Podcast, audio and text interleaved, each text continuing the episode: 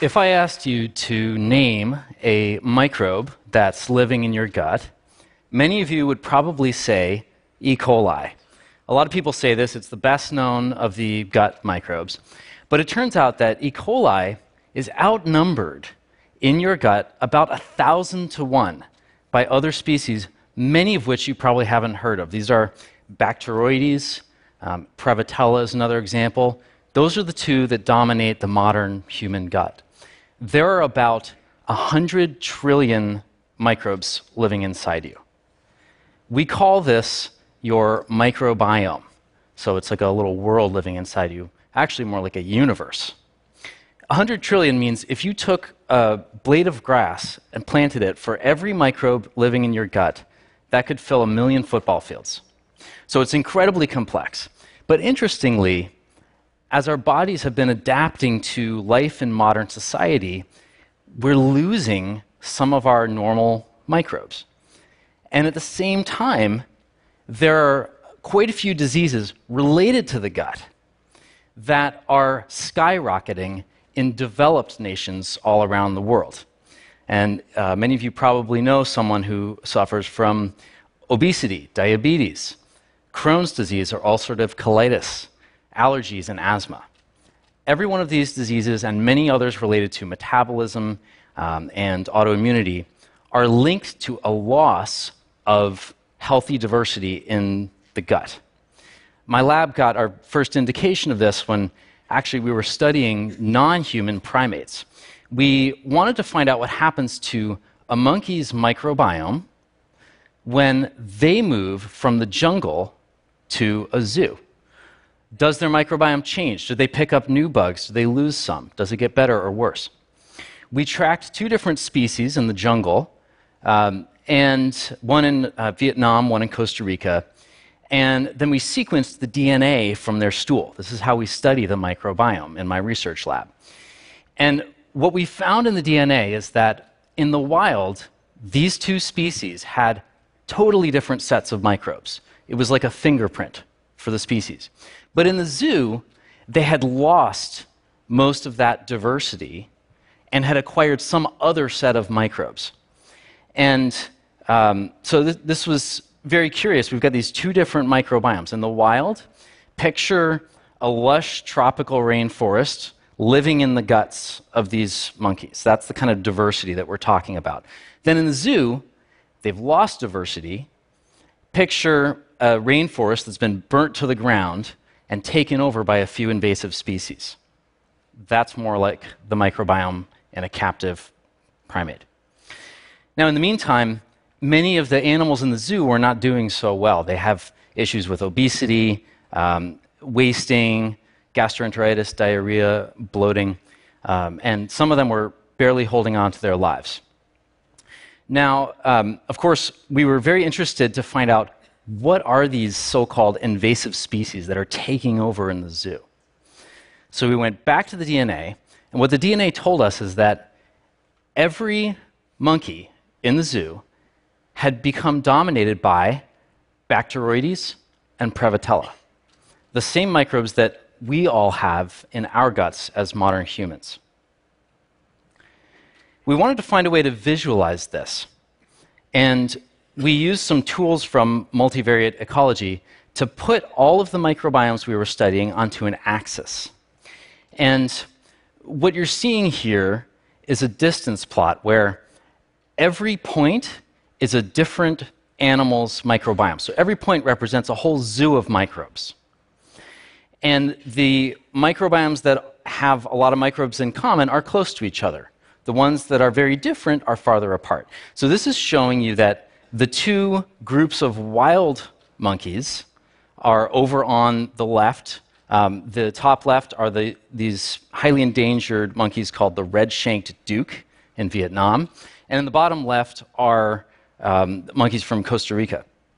So you can see that they have totally different microbiomes in the wild. And then the same two species of monkey in the zoo are converging. So their microbiomes change and they become much more similar to each other.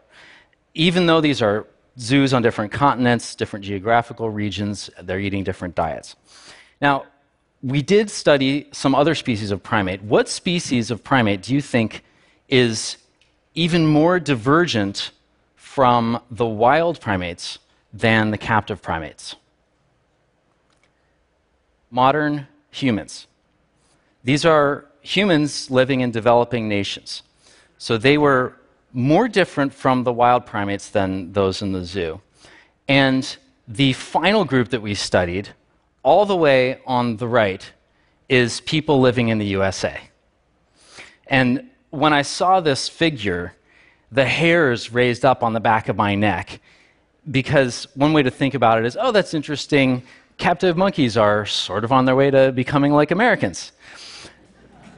But the other way to think about it is that Americans are like super captive monkeys. And I was, I was actually looking at this figure on my computer screen when I got the news that four of the red shanked doucs had died in the zoo of gut related issues. So, for some of these animals, having the right microbes living inside them may be a matter of survival. Now, this brings us to the human part of the story. Obviously, um, the microbiomes in the USA aren't, aren't causing um, uh, death, premature death, as, as frequently as in the zoo, but we have major risk of obesity, diabetes, a number of these other diseases. And this applies not just to people who have been living in the USA for many generations, but also to immigrants and refugees, um, who, uh, for most immigrant and refugee groups, they arrive in the USA metabolically healthy. And then within a few years, they become just as high risk for obesity and diabetes as other Americans. Um, and we discussed this issue with two groups that have been coming to the USA from Southeast Asia the Hmong, who started coming in the mid 1970s as refugees from the Vietnam War and the US secret war in Laos, and the Karen, who have been coming more recently as refugees from Myanmar. So we've been working for a few years with these local communities and clinicians to study what happens to the Hmong and Karen microbiomes when people move from refugee camps and villages in Thailand to the USA. And what we've found is that uh, when people come to the USA from these groups, they lose a large fraction of their microbiome, somewhere around 20%. And those who come to the USA and become obese lose about a third of their microbes. So we know that moving to the USA is sufficient to cause a dramatic change in your microbiome, probably not for the better. Um, are these microbes actually causing the obesity, or is the obesity causing a change in the microbes? This is something that we're following up on, and the evidence we have now in my lab, combined with evidence from a number of labs around the world, tells us that certain changes in the microbiome do lead to obesity and a number of other modern kind of westernized diseases. The good news is that your microbiome can actually change. Unlike your own genome, it's a living, breathing thing. And there's a broad front of research right now happening to better understand how we can restore our microbiomes when something goes wrong using diet, using live microbes.